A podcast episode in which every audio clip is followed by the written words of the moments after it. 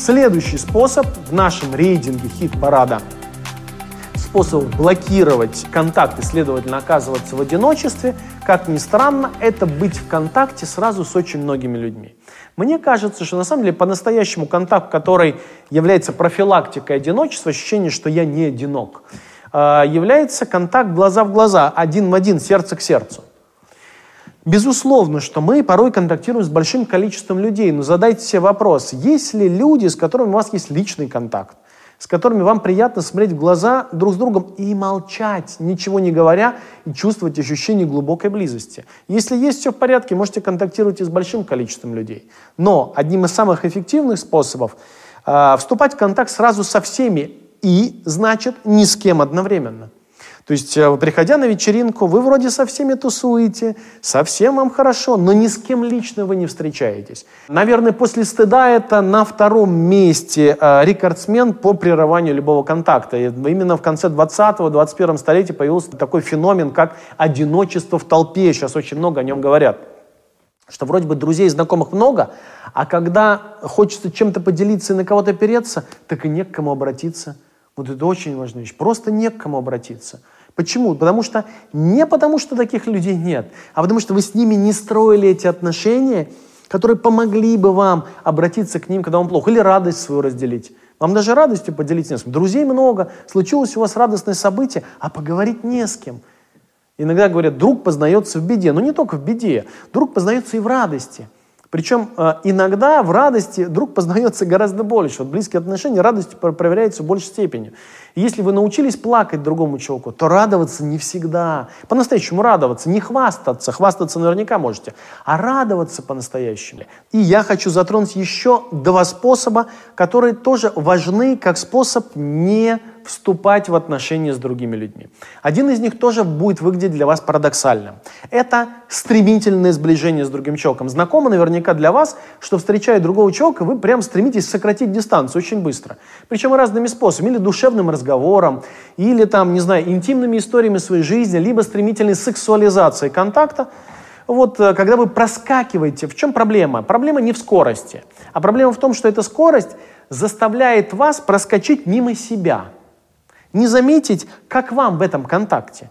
Все равно это откликнется потом. Не заметить, что происходит с другим человеком в этом контакте. Если вы так стремительно приближаетесь к другому человеку, возможны два варианта.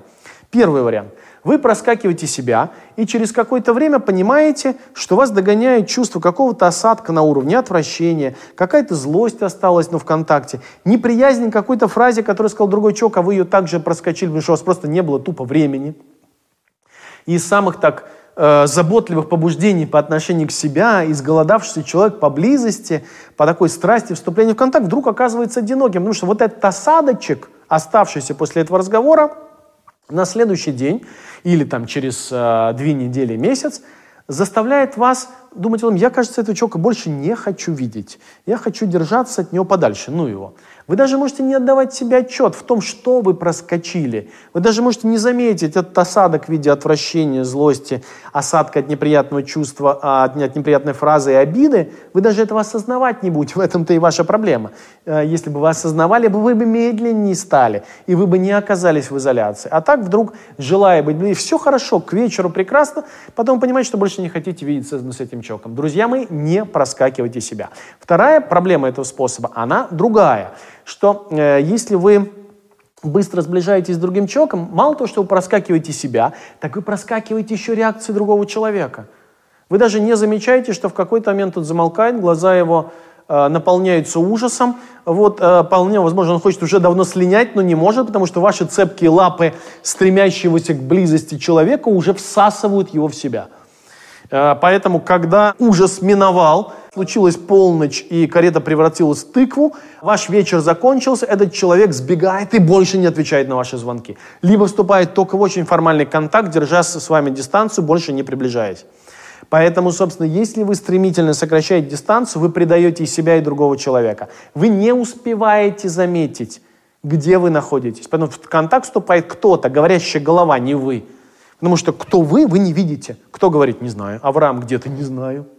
Понимаете, да? И, наконец, последний способ в нашем рейтинге, последний не по значимости, А последний, потому что сейчас мне пришел в голову, потому что по значимости он может быть даже на первом месте стоять и конкурировать буквально со стыдом, потому что со стыдом связан частично.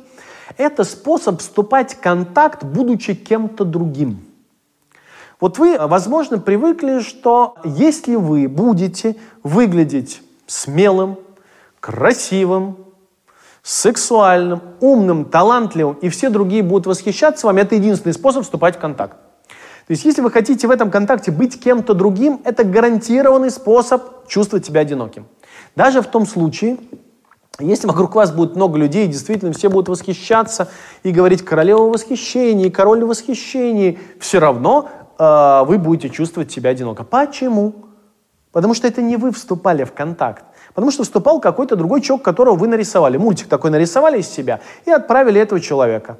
Ну, нарисовали такого успешного, талантливого человека, сам вы так себя не чувствуете. То есть вы раздули свой образ и отправили его в контакт с другими людьми. Знаете, такого клона или, как сказать, суррогата, оболочку аватарку, во, хорошая метафора, аватар себя отправили на вечеринку. Этот человек там тусуется, все им восхищаются с ним, а он возвращается домой, да что он тусовался? Не вы. Вы сидите дома, вы не знаете, кто вы такой, и все время чувствуете одиноко. Странно. Вроде бы, по воспоминаниям, вы были на той самой вечеринке, вы а, легли в постель с тем красавцем, который был королем этой вечеринки, и вам было так хорошо – но почему-то на следующее утро вы чувствуете, кто-то э, был другой, не я.